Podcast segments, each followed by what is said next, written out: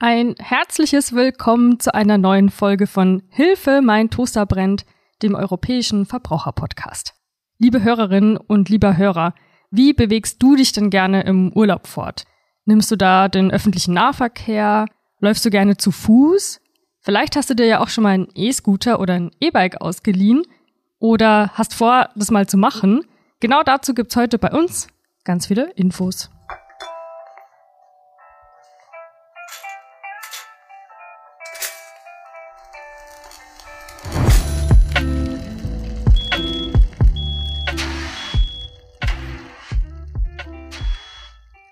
Ich habe heute mal wieder zwei Gäste sogar bei mir. Neben mir sitzt Patrick Oppelt. Patrick, du bist Jurist bei uns im Europäischen Verbraucherzentrum. Hallo. Und Peter Co. Peter, du bist wie ich Pressereferent hier im EVZ. Hallo. Und genau, ich stelle mich auch noch mal kurz vor. Ich bin eben auch Pressereferentin und Podcasterin im EVZ. Ihr beide seid so unser Team E-Mobilität. Kann man das so sagen? Ihr habt euch viel mit diesem Thema beschäftigt. Ja, genau, richtig. Also letztes Jahr waren es eher so die Autos, ne, E-Autos, mit denen wir uns beschäftigt haben und dann jetzt in diesem Jahr mit E-Scootern, E-Bikes und allgemein Fahrrädern für den Urlaub, ja. Habt ihr euch dann schon mal einen E-Scooter ausgeliehen? Seid ihr schon mal mit so einem E-Scooter durch Paris gedüst oder sowas? Ähm, was habt ihr so für Erfahrungen gemacht? Ja, also Peter? ich hab, äh, war jetzt vor ein paar Monaten im Urlaub gewesen und ich habe tatsächlich dann da auch eine App heruntergeladen, zwei, zwei sogar, und habe dann auch dann einen E-Scooter vor Ort ausgeliehen. In erster Linie, um halt von einem Ort zum nächsten zu kommen, aber auch um halt für dieses Projekt zu recherchieren und in, äh, Informationen zusammenzusuchen. Ja. Wo war das? Das war in Lissabon. Und das ist gut gelaufen? Da ist alles prima gelaufen. Ja, ja. Und Patrick, bei dir? Ja, also so ein E-Scooter habe ich mir bisher einmal ausgeliehen. Ich muss sagen, das war eine nette Erfahrung, aber ich würde es auch bei dem einmal jetzt belassen. Und ansonsten ähm, E-Bike jetzt nicht, aber normales Fahrrad im Urlaub schon ab und zu mal ausgeliehen, ja. Klingt jetzt aber nicht so begeistert mit dem E-Scooter. Ach doch, das war wie gesagt eine ganz nette Erfahrung, aber mal, ich habe auch gemerkt, das sind so, das ist vielleicht auch eher was für jüngere Leute und äh, die vielleicht da auch äh, mehr Spaß daran haben. Ansonsten hat sich auch nicht mehr ergeben. Also, aber Interesse halber war es mal eine ganz nette Erfahrung. Aber man merkt schon das Kopfsteinpflaster und dass man kleine Reifen hat. Was müssen denn Touristen wissen? Was muss man beachten, wenn ich in einem anderen Land unterwegs bin, zum Beispiel im Urlaub? Und mir da eben ein E-Scooter leihen möchte an einer so einer Station. Die sind ja oft so im, mitten im Zentrum, gibt es da so ganze Stationen, wo man verschiedene E-Scooter sich ausleihen kann. Ja, was muss ich wissen? Was gibt's da für Tipps? Ähm, ich bin gespannt, was ihr zu erzählen habt.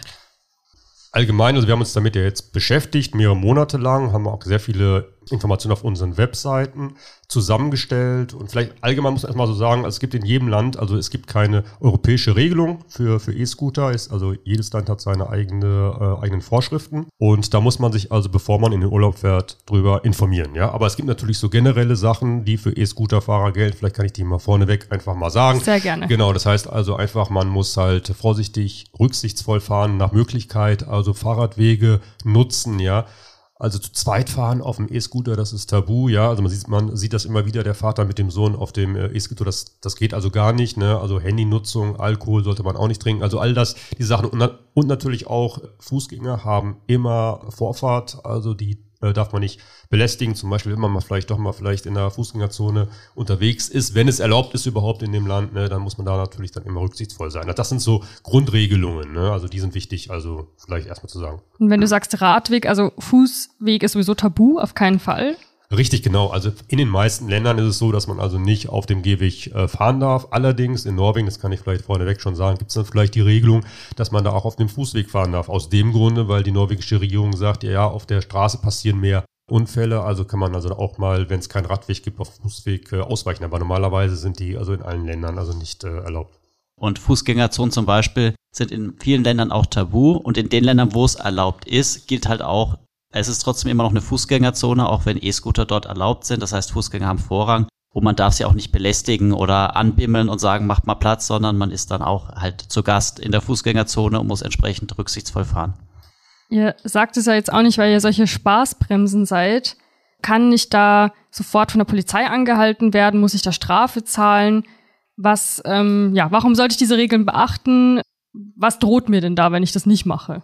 Ja, natürlich. Also wenn man sich an die Regeln in dem Urlaubsland nicht hält, dann droht bei einer Kontrolle natürlich ein Bußgeld. Das ist klar, ja. Wie hoch ist es so? Habt ihr da was rausgefunden dazu? Also nehmen wir mal jetzt zum Beispiel Alkohol. Also da, da sollte man sich schon dran halten, ne? also dass man also nicht fährt mit Alkohol oder Drogeneinfluss. Ähm, also zum Beispiel in Tschechien ist 0,0 Grenze, wie beim wie beim Auto auch. Da ne? darf man also äh, überhaupt nichts trinken. Oder jetzt in jetzt in Spanien, wenn man da halt äh, zu viel getrunken hat, dann sind die Strafen bei 500 bis 1000 Euro. Ne? Äh, also angetrunken beim Junggesellinnenabschied sich einen E-Roller da zu leihen, ist das dann sollte man auf keinen keine Fall gute Idee.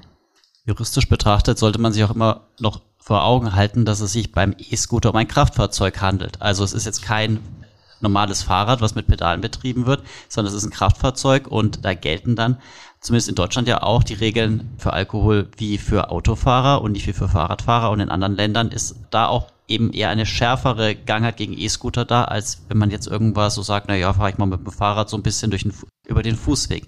Also deswegen, da sollte man schon drauf achten, aber ansonsten ist natürlich, egal wo, wird man deswegen nicht in den Knast kommen und man sollte sich vielleicht auch einfach so an die Verkehrsregeln halten, weil die Regeln halt nun mal da sind. Ihr habt ja schon erwähnt, wir haben da ganz viele Infos dazu auf der Webseite, die werden wir natürlich verlinken.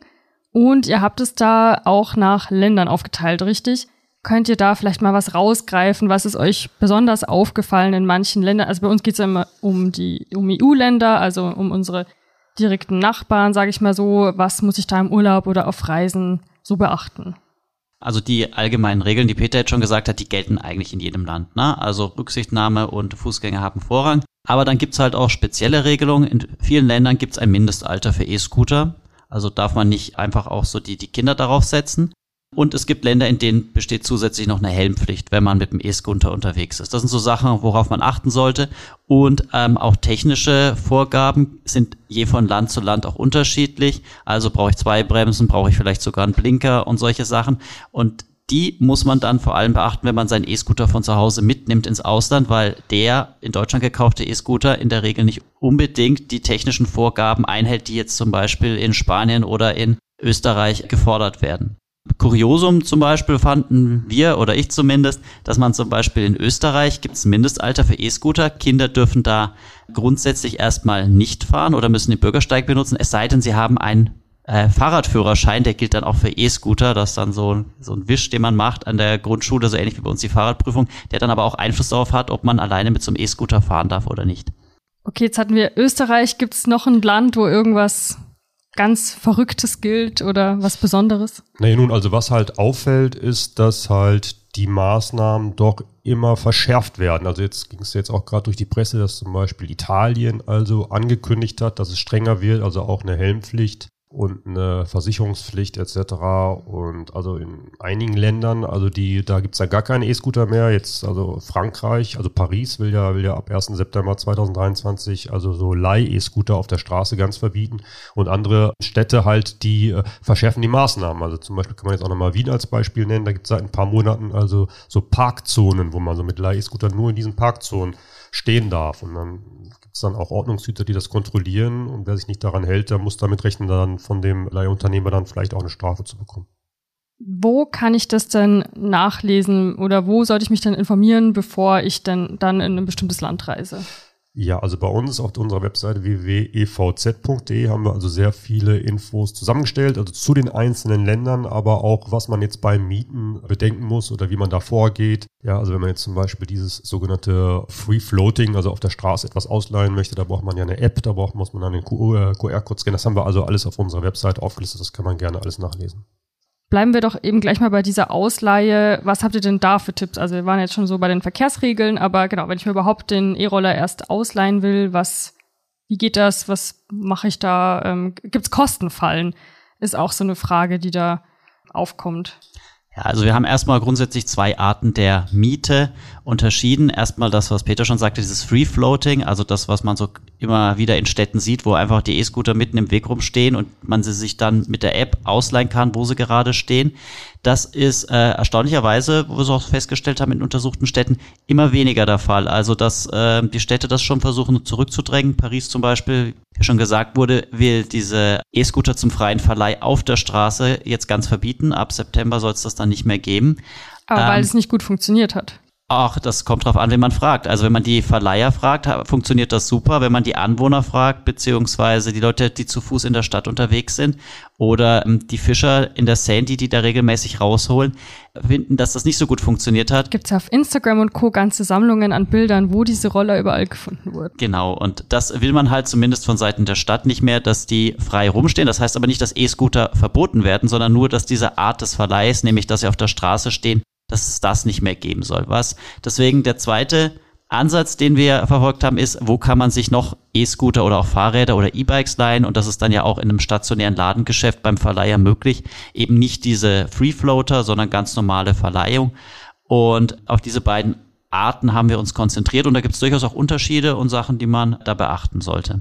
Ja, genau, kann man vielleicht mal die Preise äh, ansprechen. Also wenn man jetzt so im öffentlichen Straßenraum sich so ein E-Scooter mietet, ist das also relativ teuer. Da sind, also muss man also so eine Freischaltgebühr von 1 Euro zahlen und dann vielleicht so 26 Cent pro Minute. Also wenn man da eine Viertelstunde unterwegs ist oder eine Stunde, dann wird es schon richtig teuer. Und dann im, im Geschäft, was glaube ich sehr viele, äh, sehr, sehr wenige Leute äh, nutzen. Ne? Also da gibt es das dann vielleicht also zum halben Preis, wenn man jetzt so ein oder zwei Tage unterwegs sein möchte mit einem Fahrrad, mit einem E-Bike, da sollte man lieber so ein, äh, so ein Geschäft aufsuchen. Ne? Genau, im Geschäft ist auch der Unterschied. Also das ist auch mehr für langfristigere Miete gedacht. Also nicht für ein, zwei Stunden, sondern vielleicht auch für einen Tag oder auch zwei. Dort bekommt man dann meistens auch noch die Sicherheitsausrüstung, also den Helm oder äh, Kartenmaterial, dass man weiß, wo sind die Fahrradwege, wo man sich in der Metropole fortbewegen kann. Also das ist so der Vorteil vom Ladengeschäft ähm, im Hinblick zu dieser Free Float, zu diesem Free Floating. Wie finde ich denn den Laden in meinem Urlaubsort, wo ich mich ja vielleicht nicht gut auskenne, was aber, wie ihr gerade ja meintet, einige Vorteile haben kann. Am einfachsten mit Google, würde ich mal sagen, wenn man sich in der Stadt nicht ohnehin auskennt. Aber na klar, es gibt auch Reiseführer, die äh, vielleicht auch entsprechende Geschäfte empfehlen. Aber ansonsten klassisch, wie man heutzutage halt Sachen findet im Internet, schaut, wer hat eine gute Bewertung, wer ist in der Nähe von meinem, von meinem Hotel oder von meinem Urlaubsort was sind da die Preise? Die kann ich ja online vorher auch vergleichen, kann eventuell ja auch schon mein E-Scooter oder mein E-Bike vorab reservieren, also so, dass ich auch weiß, dass es dann da ist, wenn ich es abholen will. Im Idealfall muss ich auch vorher nichts bezahlen. Das heißt, wenn sich meine Pläne ändern, äh, kann ich die Reservierung auch wieder frei stornieren. Dann ähm, kann es losgehen. Vielleicht doch noch eine Sache noch zu diesen Kostenfallen oder zu den Preisen.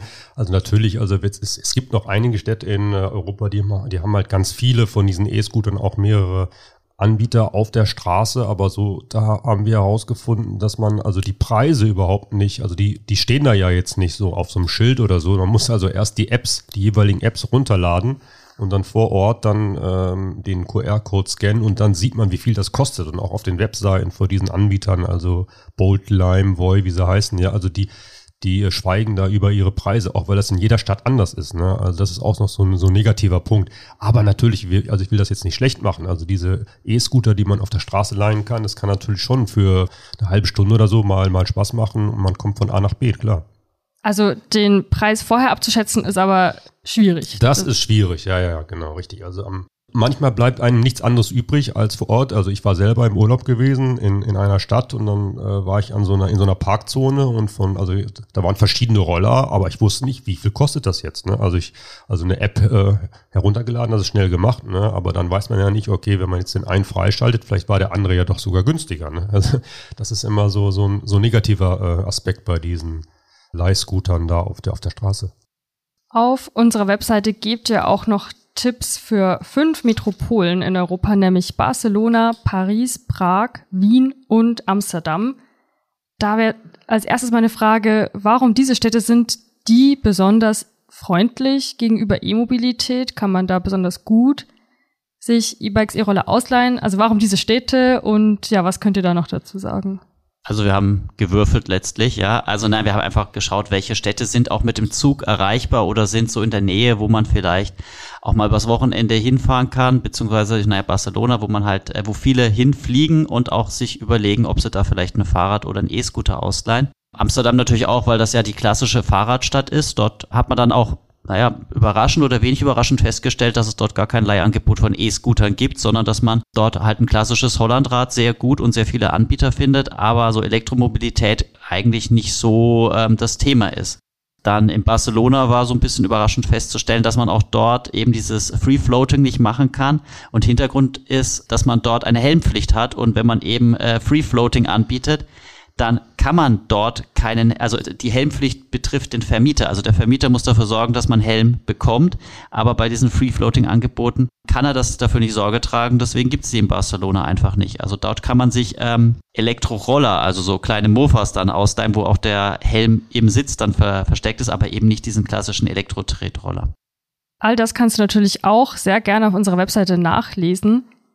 Habt ihr noch so Geheimtipps für diese Städte eben, die man noch rausgreifen kann oder die wir jetzt schon mal hier im Podcast geben können? Ja, also was wir ähm, auch festgestellt haben, also wenn man sich eben für den Verleih im Laden entscheidet, dort gibt's ja meistens noch ein äh, umfangreicheres Angebot als einfach nur das Elektrofahrrad oder den E-Scooter, sondern man kriegt dort auch Kartenmaterial, Apps, Wege von den Fahrradwegen in der jeweiligen Stadt und so, so ein rundum touristisches Angebot, teilweise auch geführte Touren auf dem Fahrrad, wo man dann einfach mal eine Stadt aus einer ganz anderen Perspektive erleben kann, zum Beispiel halt mit dem Fahrrad an der Szene entlang, wo man dann halt auch ähm, einen anderen Blick auf die Stadt hat, als wenn man ähm, zu Fuß geht oder nur mit der U-Bahn fährt. Das heißt, der Tipp ist, zu einem erfahrenen Verleiher zu gehen und mit der Person zu sprechen, die mir dann eben die Geheimtipps geben kann für den, für die Stadt, in der ich unterwegs bin. Genau.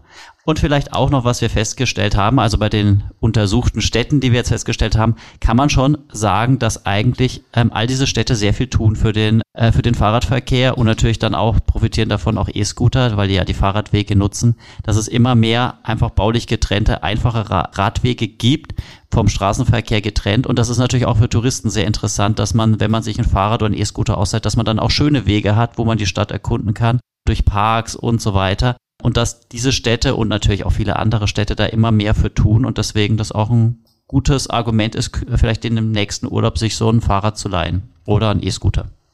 Genau, das kann ich nur bestätigen, ja. Ihr habt uns jetzt einige Tipps gegeben. Jetzt würde mich natürlich noch interessieren, in welcher Stadt würdet ihr als nächstes euch einen E-Roller ausleihen? Welche würdet ihr am liebsten erkunden per E-Roller? Ja, also nur, nicht ja, Paris offenbar. Nein, also ich habe ja jetzt, also jetzt nur, nur mit dem E-Roller oder äh, allgemein Fahrrad, Bike, E-Bike. Das ist auch okay. Okay, gut. Also ich, also wir haben ja jetzt auch einiges gelesen über die Städte und Amsterdam. Also da ist so viel getan worden mit den Fahrradwegen. Also da würde ich ganz, ganz gerne das nächste Mal nochmal mit dem Fahrrad umfahren. Ja. Ihr seid ja beide auch, muss man dazu sagen, Fahrradfahrer und ihr kommt zum Beispiel auch beide mit dem Fahrrad in die Arbeit, wie ich weiß. Und Patrick, welche Stadt wäre es bei dir? Gute Frage. Ich würde dann wahrscheinlich Barcelona auswählen, wenn mir jemand mein Fahrrad dorthin befördern würde, weil das wäre noch ein kleines Problem oder ich muss es mir dann halt dort vor Ort ausleihen. Mit dieser Inspiration, der ihr jetzt uns am Ende noch gegeben habt, sage ich vielen Dank für die ganzen Infos, die ihr uns heute, die ihr heute mitgebracht habt. Also danke bitte, Patrick, bitte. danke Peter. Bitte, bitte. Du, liebe Hörerinnen und lieber Hörer, wie immer sage ich am Ende, bewerte sehr gerne diese Folge, Schick sie gerne an Freunde, Freundinnen und Familie weiter und höre natürlich auch beim nächsten Mal sehr gerne wieder rein. Wenn du mich kontaktieren möchtest, Feedback geben möchtest, dann sehr gerne über die Mailadresse podcast.ivz.de. Und in diesem Sinne verabschiede auch ich mich und sage bis zum nächsten Mal und bis ganz bald.